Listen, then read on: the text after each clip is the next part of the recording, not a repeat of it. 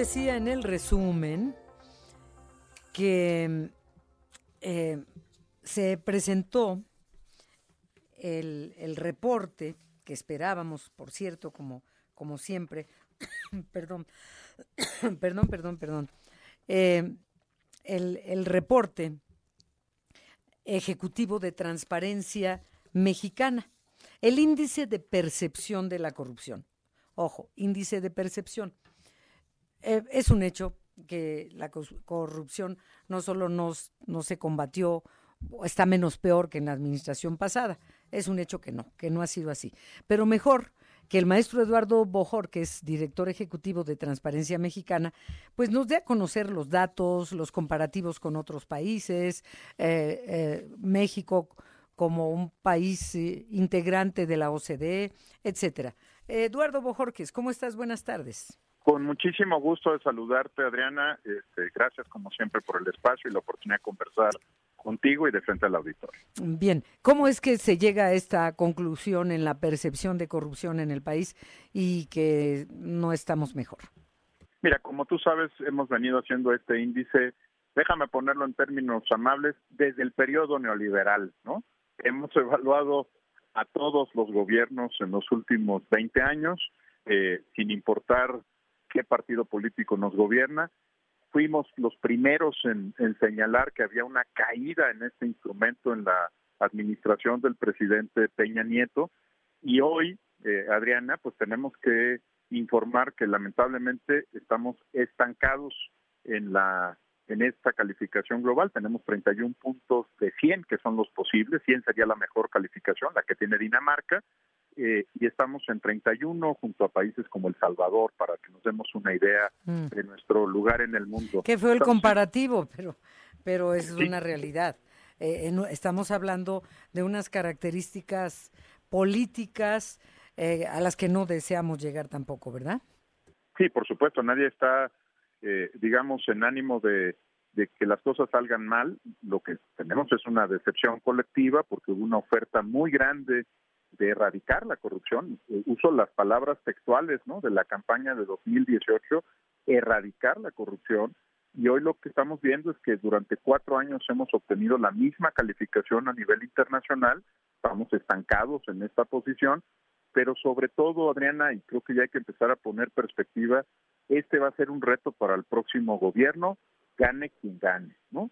Eh, ya quedó claro que la corrupción sigue campeando en la administración pública, en las licitaciones, en las concesiones, en los permisos, las autorizaciones, está ahí, sigue ahí, eh, hay familias nuevas que se están enriqueciendo, eh, se están creando nuevas fortunas y el próximo gobierno, gane quien gane, va a tener que entrarle a este tema, que además, Adriana, ya se está entreverando con el crimen organizado.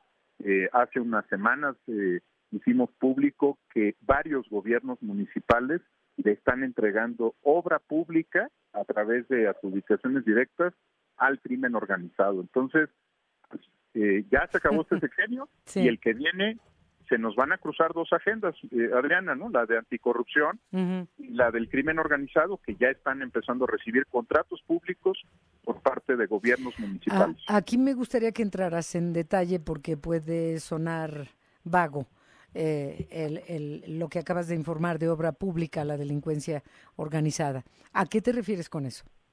Mira, que son empresas del crimen organizado las que están recibiendo los contratos de obra pública a nivel municipal en varios municipios del país, Adriana. Que ya el dinero público está subsidiando al crimen organizado, al narcotráfico, que está utilizando empresas fantasma, está utilizando empresas fachada para hacerse de recursos públicos y se están se están cruzando las dos agendas, este, la que teníamos de corrupción histórica, ¿no? los temas administrativos con los temas de crimen organizado.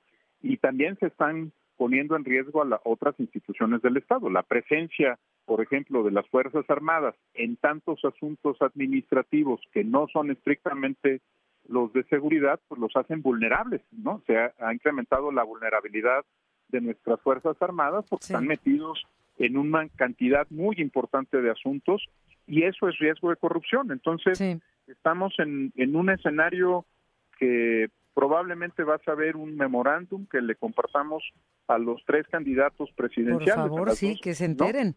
Sí, porque, es delicado lo que estamos empezando a ver y es en todo el país y no distingue partidos políticos. ¿eh? Así es. Y tienes razón, fíjate, no sé, compartí ayer con el auditorio que el magistrado del Tribunal Electoral, Felipe de la Mata, advirtió en entrevistas de la creciente violencia y presencia del crimen organizado en las elecciones y que si no se hace algo, dijo, estarán tocando las puertas de la presidencia en el 2030. Yo creo que ya están pateando la puerta y más tarde voy a conversar con un experto en temas de seguridad sobre esto, sobre el involucramiento del crimen organizado en la coyuntura electoral. ¿Y eso qué quiere decir? Que no hay combate a la corrupción. No solo no hay combate, se fomenta. Sí, yo coincido con el magistrado. Mira, eh, si el crimen organizado se mete al financiamiento de nuestra política electoral, ¿Lo hace? Eh, después quiere obtener beneficios. No son filántropos de la democracia, no, son inversionistas. ¿no? Este, cada peso que le ponen a la campaña de un candidato tiene que reportarles cuando menos 10 de vuelta, Adriana. ¿no? Sí, sí y, el ser permisivos, como sabemos, gobernadores, eh, alcaldes, jefes de policía, puestos ahí por la delincuencia organizada, para que permitan que sigan cometiendo sus fechorías. Pero bueno, volvamos a tu asunto. Transparencia mexicana y transparencia internacional el índice de percepción de la corrupción. ¿Cómo llegan a esta conclusión que nos estás presentando? Mira, como lo hemos platicado en otras ocasiones, este es un instrumento que revisa la opinión informada de analistas de riesgo financiero, de personas que pueden hacer gobierno comparado, de mujeres y hombres de negocios, de académicos de todo el planeta que están viendo cómo se mueven los distintos países y que tienen la autoridad técnica para compartir eh, cuál es el, desarrollo de esta agenda en cada uno de los países. Es un, por eso lo llamamos de percepción, aunque los informantes son especialistas, ¿no? Porque lo que nos están dando es su opinión informada sobre los temas. ¿Qué quiere decir esto? Por ejemplo, que un escándalo no hace que el índice cambie rápidamente, ¿no? Porque lo que mide es una tendencia, lo que va viendo es si de verdad hay un compromiso con el control efectivo de la corrupción y no si hay un acto espectacular. Eh, piensa, por ejemplo, lo que ayer hizo la fiscalía con el caso Colosio, ¿no? Pues es un acto de relumbrón, ¿no? No tiene, no es un acto constante y sistemático de procuración de justicia. Quienes participan del índice, eh, como informantes, como encuestados, como analistas, lo que hacen es ver la tendencia, si el país va mejorando, si el gobierno está haciendo la tarea o si se mantiene, como en el caso de México, estancado en la misma posición. Bueno, pues eh, todo esto que nos has compartido el día de hoy y más se encuentra en la página de ustedes, en Transparencia Mexicana. Te agradezco mucho, maestro Eduardo Bojorques, director ejecutivo de Transparencia Mexicana, precisamente. Entonces, en, en la página, eso y otros trabajos que hacen ustedes, ¿verdad? Sí, hay cosas bien interesantes, nada más para que te lleves una cosa extra.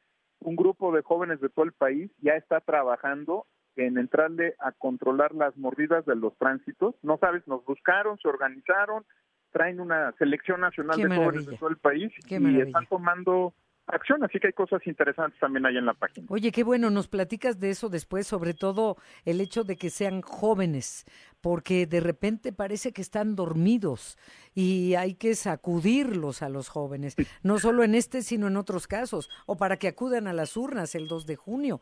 Eh, bueno, pues muchas gracias, Eduardo. Buenas tardes. Al contrario, Adriana, muy buenas tardes.